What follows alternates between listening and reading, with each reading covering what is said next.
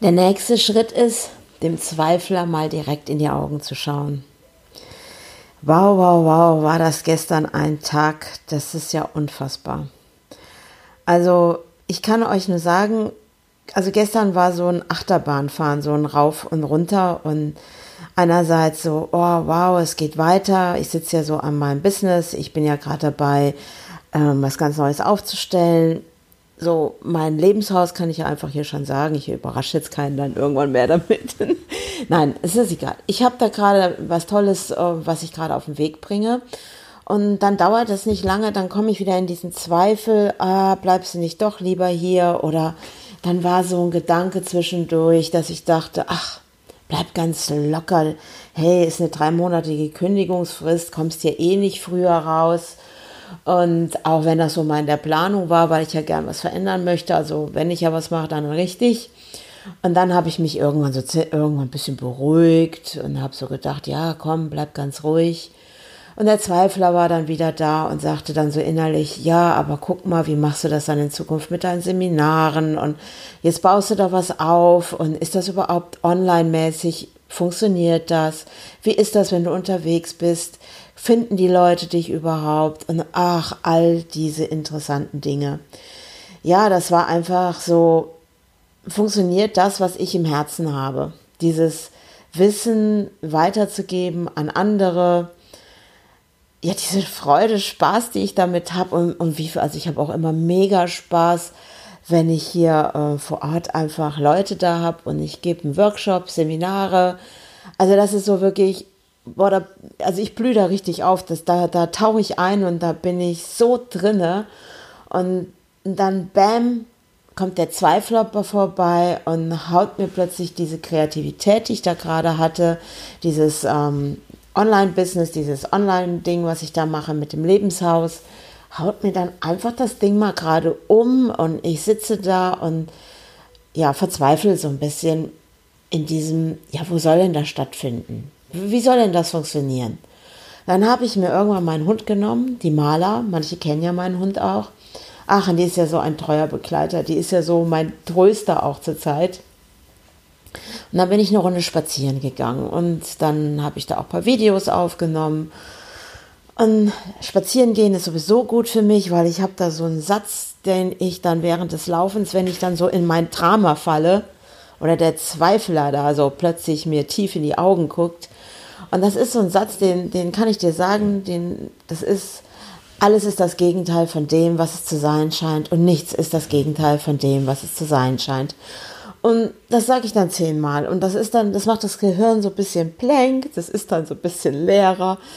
Und der Zweifel hat dann auch nicht mehr so die Chance, zugreifen zu können. Also dieses, alles ist das Gegenteil von dem, was es zu sein scheint. Und nichts ist das Gegenteil von dem, was es zu sein scheint. Das ist so, hä?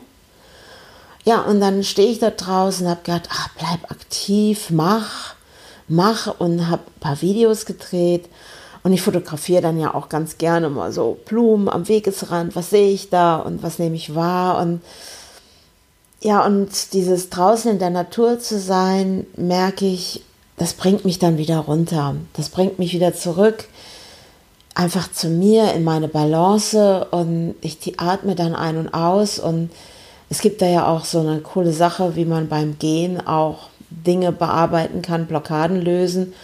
Und da ich das ja nicht nur anderen beibringe, sondern selber anwende, habe ich genau das gemacht und habe mir mal den Zweifler gesagt, okay, dir schaue ich jetzt mal direkt in die Augen.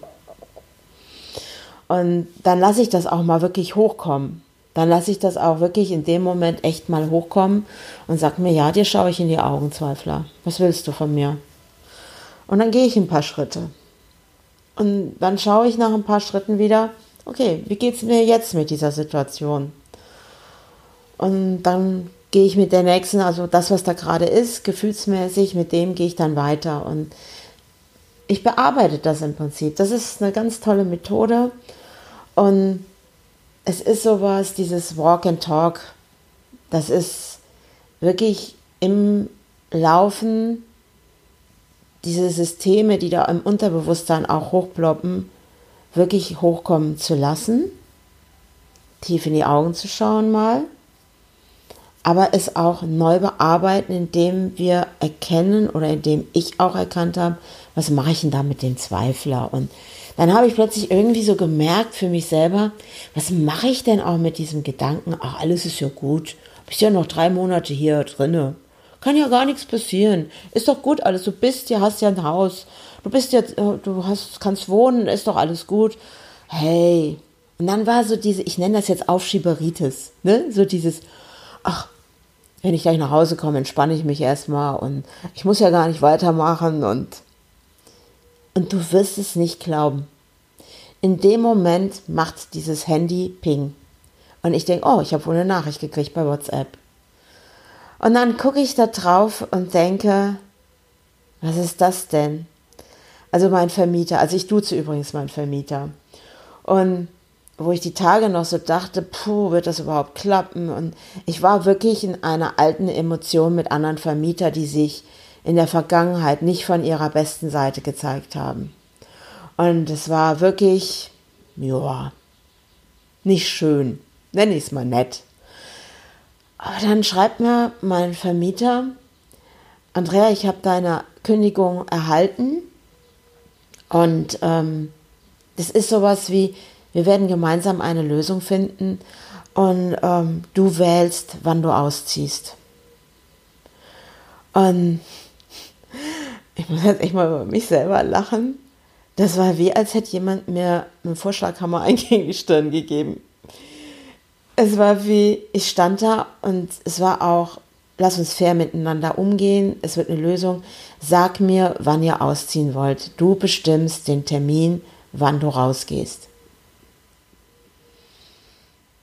Und das ist ja, was ich in der einen Podcast-Folge gesagt habe. Ich kann es nicht leiden, wenn mir andere sagen, was ich zu tun habe und Macht auf mich ausüben.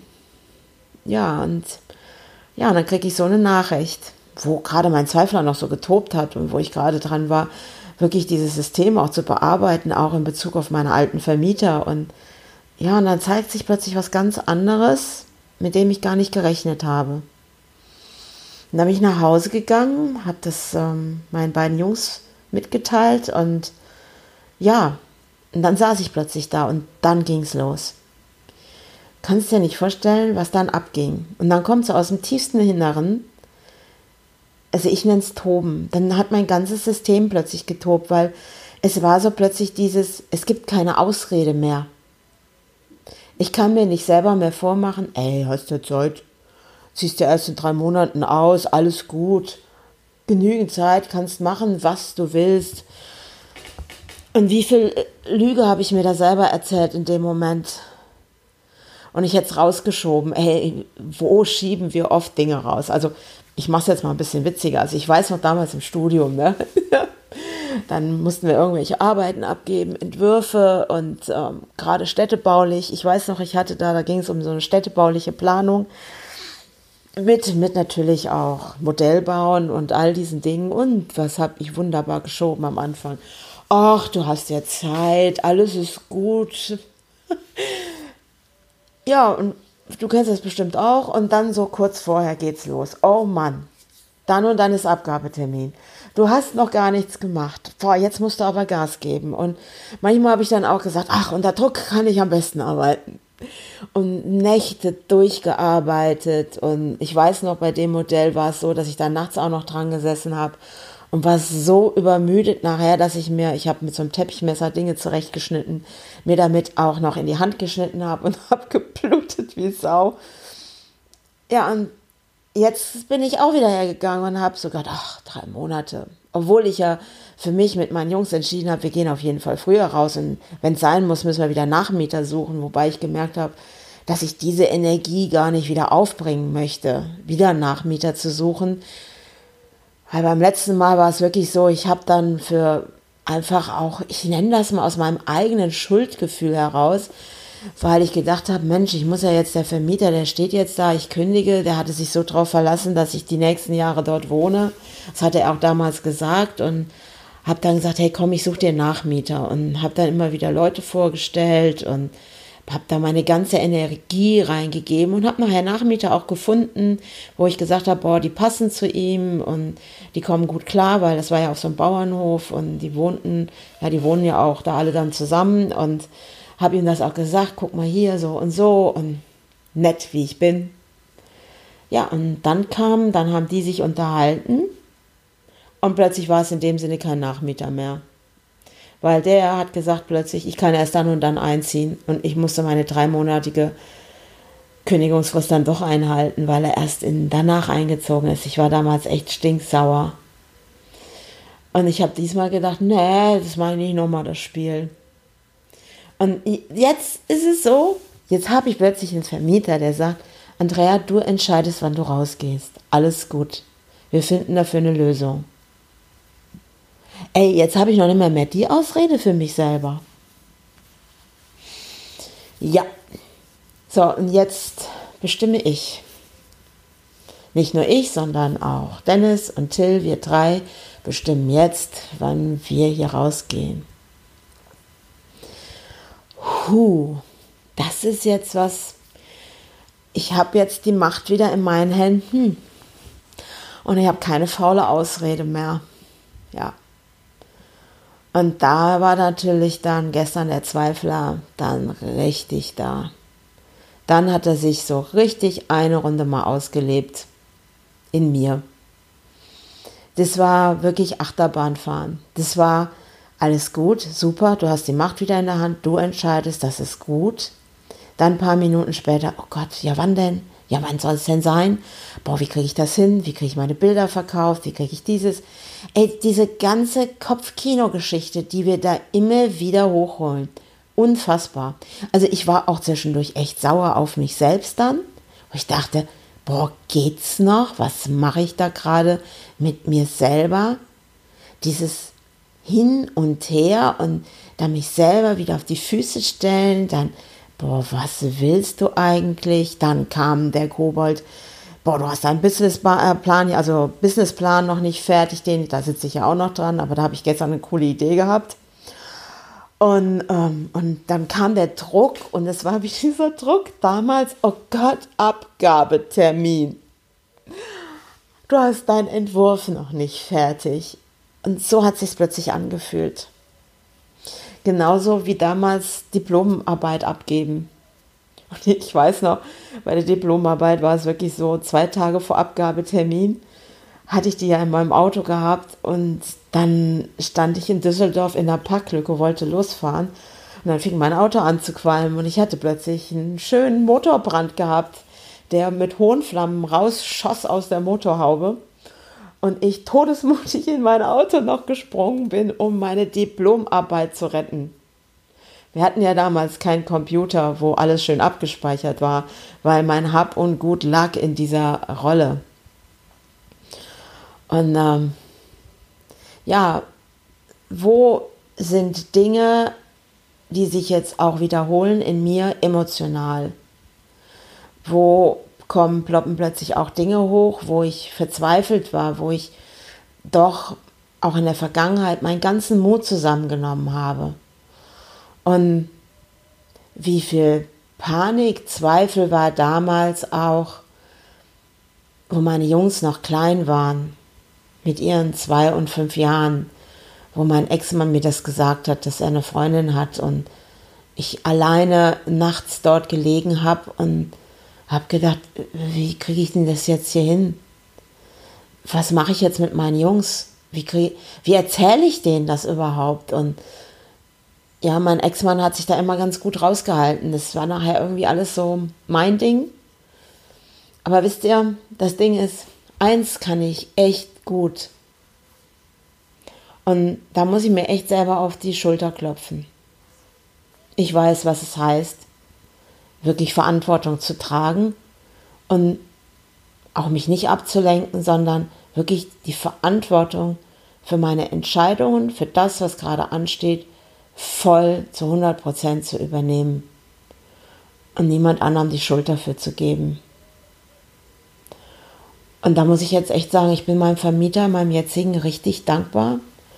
Und für diesen Moment, wo es Ping gemacht hat an meinem Handy, weil ich ja weiß, wo ich da gerade gedanklich war, wo ich so denke, wow, bleibe ich bei mir zu 100 Prozent, vertraue mir und sage, ich trage die Verantwortung zu 100 Prozent für mein Handeln, für alles, was ich tue, für mein Leben. Dann ist auch diese Entscheidung genau, genau richtig. Tja, Zweifel. Ich schaue dir in die Augen. Und weißt du, der Zweifel darf auch da sein. Und dem manchmal tief in die Augen zu schauen, braucht auch Mut. Braucht auch so einen Moment, ich traue mich, dem Zweifel jetzt mal tief in die Augen zu schauen und mich selber zu fragen, an was zweifle ich denn da wirklich? Tja, ich lade dich heute ein, deinem Zweifler vielleicht mal tief in die Augen zu schauen. Und dann sehen wir uns und hören uns wieder beim nächsten Schritt.